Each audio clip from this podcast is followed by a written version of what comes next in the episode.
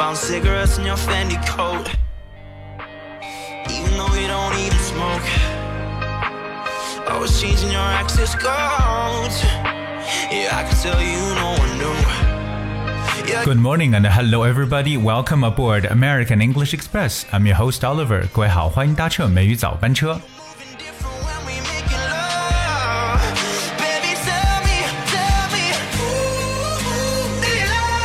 首来自 Chainsmoker 和 Five Second Summer 共同演绎的歌曲《Who Do You Love》。那最近呢，应该是不管是大学生还是小学生们呢，都应该陆陆续续的开学了。所以今天的美语早班车，Oliver 呢有一些话和我们所有的学生朋友们来讲，也是希望我们一起共勉。那在 Oliver 的这个教学生涯当中啊，曾经有一次呢，就是在我的翻译课当中呢，就是拿了一段我们中国的古诗出来呢，和我的学生来进行分享。那这段古诗我觉得特别的可以去激励我们，而我觉得呃非常的有用。所以今天呢，我想把这首诗拿出来呢，跟大家一起呢来进行分享。当然，如果你愿意的话呢，可以把这首诗呢背下来。其实它并不是很长。好，那么首先呢，我想把整个这首诗的英文的版本呢，跟大家先来阅读一下。那在阅读过程当中，各位可以去思考，到底呃要教给大家的是哪一首诗的英文翻译？When heaven is about to place a great responsibility on a great man, it always first frustrates his spirit and will exhausts his muscles and bones, exposes him to starvation and poverty, harasses him by troubles and setbacks, so as to stimulate his spirit, toughen his nature, and enhance his abilities. 好，那这首诗呢的翻译版本跟大家是说完了。其实呢，这句话所讲的内容就是：天将降大任于斯人也， 必先苦其心志，劳其筋骨，饿其体肤，空乏其身，行拂乱其所为，所以动心忍性，增益其所不能。但这个文章呢，也是出自孟子的这个笔下的这个诗歌的整个旨意的意思呢，应该就是说，上天如果想要下达重大的一个责任给这样一个人的话呢，一定呢要首先让他的内心痛苦，然后呢让他的筋骨劳累，使他经受饥饿。那导致这个身体消瘦，然后呢，让他深受贫困之苦。当然，让他做事情的时候呢，也不是那么的一帆风顺。那用各种方法呢，来去扰乱他。那这样做的目的呢，就让他的性格能够坚韧起来，增加他所过去没有的才能。那当然，在孟子的思想中，有一部分这个天命论的成分。其实，本来所谓的就没有所谓这个 heaven 这个上天。今天所理解呢，就是说要经历过这个内心的痛苦，经历过这个身体上的疲惫、饥寒交迫，经历过贫困的人呢，才能去担任起大任。那 Oliver 其实在第一次看到这个诗歌的英文翻译时候，觉得翻得特别特别棒，因为整首诗当中呢用了好几个动词，所以今天美语早班车也跟大家把这几个动词呢一起来分享一下。那当然也包括一些小的动词短语。好，我们来看一下第一句话说：When heaven is about to place a great responsibility on a great man，所谓天降降大任于斯人也，这个降大任用的是动词 place，p l a c e。我们知道 place 做名词表示地点，对吧？地方，但是做动词的时候呢，可以表示有放置这么一层概念。For instance, place the words in alphabetical order 就表示按字母的顺序呢来去排列单词。So remember the word place. 好，那接下来我们再看一下，It always first frustrates his spirit and will。那我们刚刚所说的必先劳其心志，这个劳其心志，我们用的一个词是 frustrate。 Frustrate it spells F R U S T R A T E. Frustrate means to make someone feel annoyed or impatient because they cannot do or achieve what they want. 说白了就是挫败， 或者说阻挠，或者说受挫这么一层意思，就叫做 frustrate。就感觉就是做什么事情呢都不能顺利的达成自己的这个愿望，就会出现非常强烈的这个 frustration 挫败感。So here comes one example. The rescue attempt was frustrated by bad weather，表示这个拯救行动呢因为天气的恶劣呢而受阻。 啊，这是跟大家所说的这个动词 frustrate 表示受挫的一层意思。好，我们继续再往下看。那不但说要苦其心志，还要 exhausts his muscles and bones，就是我们所说的劳其筋骨。这个劳其筋骨用的动词是 exhaust，exhaust，e x h a u s t，exhaust 的意思呢？means to make someone feel very tired。说白了就是耗尽或者使什么什么精疲力尽这么一层意思。那当然它有一个相同的一个短语呢，就叫做 wear out。wear out。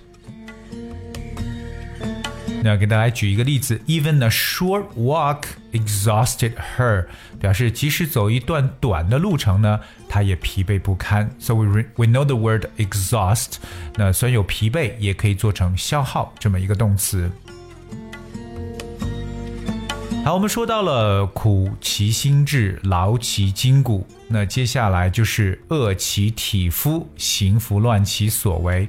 这里边我们把它两个连到一块儿去，用到一个动词短语叫 expose someone to。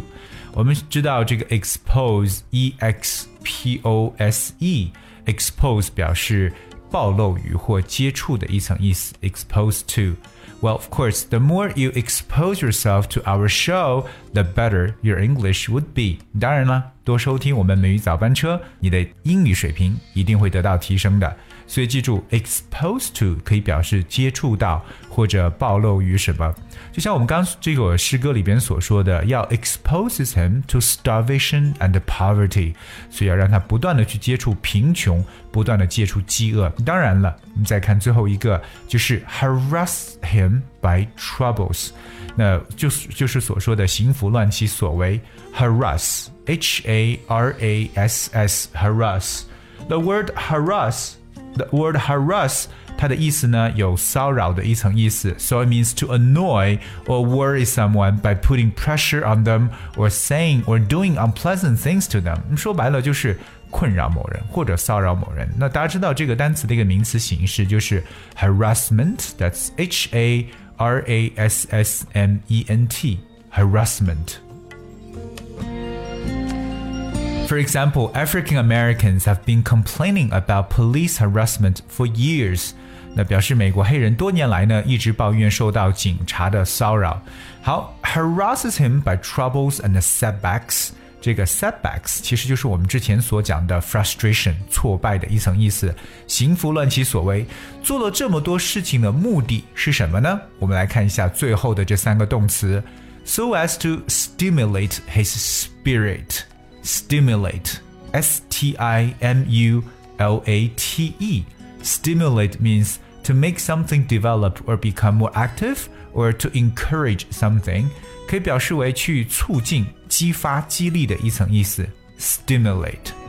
For instance, parents should give children books that stimulates them. 父母呢应该给予孩子能启发他们的书。当然，stimulate 也有刺激什么的一层意思，所以 我们所说的这个动心忍性啊，stimulate his spirit。那接下来看 toughen his nature，toughen his nature。我们都晓得 nature 可以表示一个人的本性，而这个动词 toughen，t o u g h e n means to make someone stronger and more able to deal with difficult situations。说白了就是让人更加的坚强，使某人更加的坚韧。 toughen，所以我们有时候说 toughen up，toughen up 这个短语，也就让自己呢坚强起来，means be strong。最后一个增益其所不能，就是 enhance his abilities。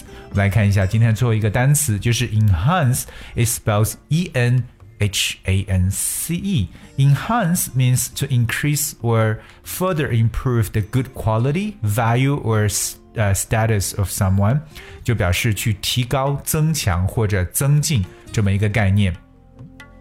one example, there is an opportunity to enhance the reputation of the company，表示这是一个提高公司声誉的一个机会。So remember the word enhance one's ability，增强某人的能力。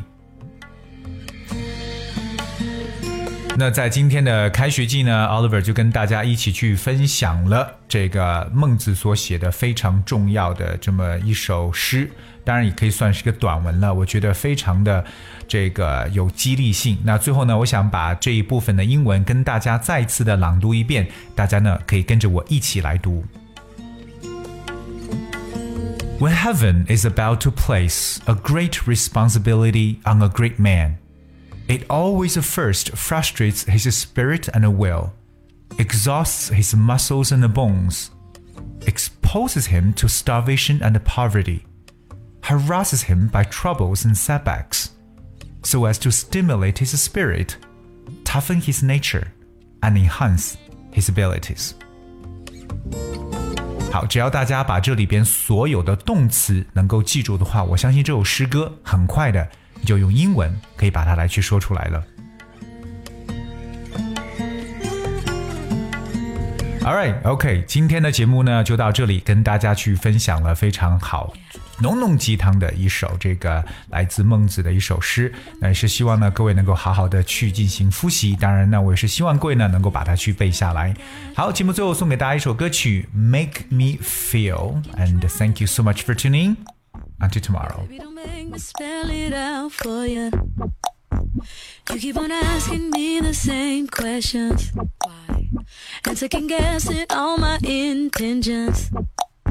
Should know by the way I use my compression that you got the answers to my confessions.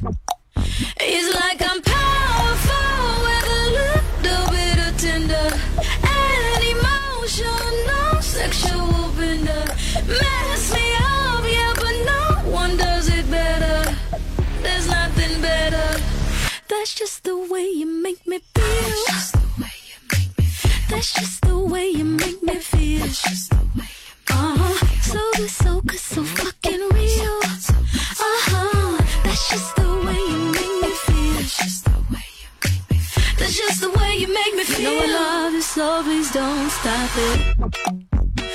Got me right here in your jean pocket.